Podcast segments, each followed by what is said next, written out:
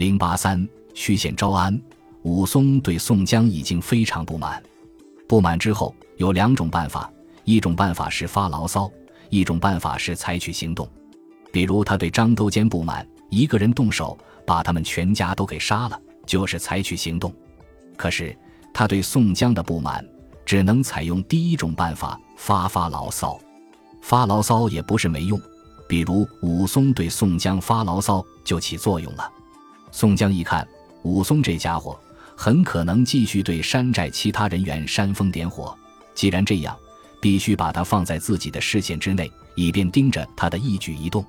假使武松没有发出反对招安的声音，待宋江离开梁山，再一个个的做做工作，宋江的位置就很难那么稳当了。可惜他没有。此时，宋江同学越来越高调了。他竟然让安道全把他脸上的金印给驱除了。被刺金印的人很多，凭什么就给你宋江一个人质呢？宋江的理由很充足：我需要下山找皇帝先生，总不能带着金印出去，怪吓人的。此时，宋江大位已定，也提出了明确的政治主张，就差落实了。可是，招安是需要条件的。尽管梁山打出的旗号是替皇帝分忧，可目前看。皇帝根本没注意到梁山的政治动向，宋江着急了。为了了解皇帝对他的态度，他准备亲自走一趟。不过，宋江此举几乎是无头苍蝇。他们这些草莽英雄，别说跟皇帝素无往来，就是跟高俅等人也没有过交往。好在宋江手底下也不缺少跟高官来往的特殊人才，比如柴进。那可是皇室嫡系子孙，多少也是见过大世面的人。另外，根据宋江的可靠消息，李师师同学可以作为此次去东京探访的主要公关对象。李师师，京城著名小姐，深得当今皇帝宠爱。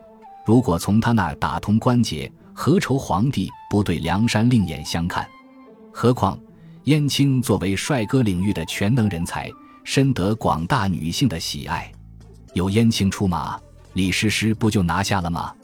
对宋江此次出行，吴用表示忧心忡忡。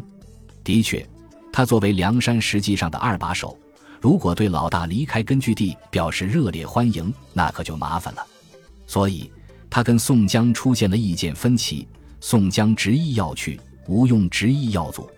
当然，老大宋江说了算。就这样，宋江带着柴进、穆弘、鲁智深。武松、史进、燕青、李逵、刘唐、戴宗上路了。可以说，柴进有柴进的想法。天下本来是他们柴家的，被赵家夺走之后，他无日不想夺回来。此番跟宋江进京，一者可以去皇宫内院重温一下自己的皇室，好激励自己继续为实现后周江山而努力奋斗；二者可以给宋江一些虚假消息。让他尽量打消招安的想法，成为实现大周江山的有生力量。鲁智深、武松和史进现在已经是梁山骨干中的边缘力量。武松对鲁智深有愧意，觉得不应该拉鲁智深上梁山，因为他们两个已经提出了明确的想法，反对招安。而史进是鲁智深的生死兄弟，自然会支持鲁智深。他们三个应该是梁山明明白白的反招安力量。一旦宋江下山，他们很可能有所行动。现在宋江要带他们下山，这哥儿几个当然很不高兴。其他人等则都是宋江的心腹，主要用来保护宋江的安危。尤其是戴宗，一旦宋江遭遇不测，可以赶紧向梁山报告情况，这是他们向宋江拍马屁、表忠心的好机会，怎可错过？至于宋江，他除了需要人保护之外，还需要盯紧鲁智深等人的动向。至于燕青，主要是用来勾引李师师的；柴进主要是用来进入皇宫探听虚实的。考虑的问题这么多，宋江当老大也真的挺不容易的。燕青和柴进两个都可以说是重任在肩，不带出来，宋江此行恐怕很难完成任务。在东京万寿门，宋江一干人等找了一家酒店临时休息。他告诉柴进：“大白天的，我不方便出入，你不妨先进去看看情况吧。”柴进心说：“我贵为大周皇室，皇城这么危险，我一个人去哪行？让燕青陪我一起去吧。”宋江同意了。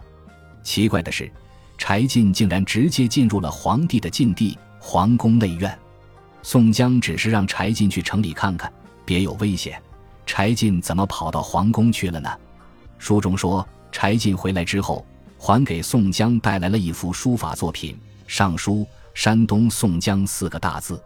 据柴进介绍，这幅作品出自皇帝看书的地方瑞思殿，是皇帝的真迹，绝对货真价实。当时他看到了店里的一个屏风，上面画着万里江山。在屏风后面，竟然依次写了四幅书法作品，分别为山东宋江、淮西王庆、河北田虎、江南方腊。这四个人都是危害一方百姓的草寇。不用说，皇帝大人把这个写在屏风后面，大有卧薪尝胆的意思，意在表明皇帝我要兢兢业业地治理好这个国家，争取有一天把这些草寇全部剿灭。好还给人民群众一片朗朗乾坤。柴进还告诉宋江自己的阅读感受：国家被我们扰害，因此时常记心，写在这里。这话一说，宋江的心里真是凉透了。可见宋江等人的所作所为，在朝廷甚至皇帝看来，就是一群杀人放火的土匪行为。宋江自从打出所谓替天行道的旗帜，无日不去烧杀抢掠。这才是他们的英雄本色。皇帝就是再傻，也不会认为这是在为皇帝服务，为百姓造福。当然，宋江抛出这个绣球，表明了自己招安的立场。皇帝很有可能会转换一下剿灭草寇的思路。只要宋江他们能一心一意地跟朝廷干，大不了是多养十万部队。何况，只要他们被收编，野狼的脾气秉性就要收敛。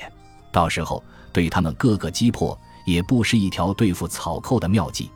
只可惜，从柴进的报告看，皇帝目前对招安这个业务还没有多大兴趣。但是柴进的话也不能全信。宋江心说：“我早看出来你对灭亡大宋念念不已，你一到京城就混入皇宫内院，现在又暗示我皇帝不想招安，不就是想让我和朝廷干到底吗？”干到底不是不可以，你以为我不想？关键哥们儿，这里人马有限，发展模式也相当落后，真能推翻大宋，我没事上这里溜达来干嘛？就知道你肯定憋不住，要去皇家内院探个究竟。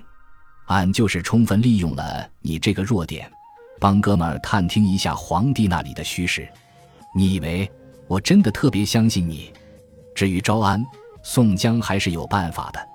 别以为宋江不知道皇帝的为人，皇帝除了是一个艺术青年之外，其生理功能和烈焰心理都为宋江招安铺平了一条民间路线。宋江不愧是当一把手的，面对招安的渠道性困境，他开拓了走美女公关路线的新举措，将接近李师师小姐列为招安的重要路径，并最终取得了十分可观的现实效果。本集播放完毕，感谢您的收听，喜欢请订阅加关注，主页有更多精彩内容。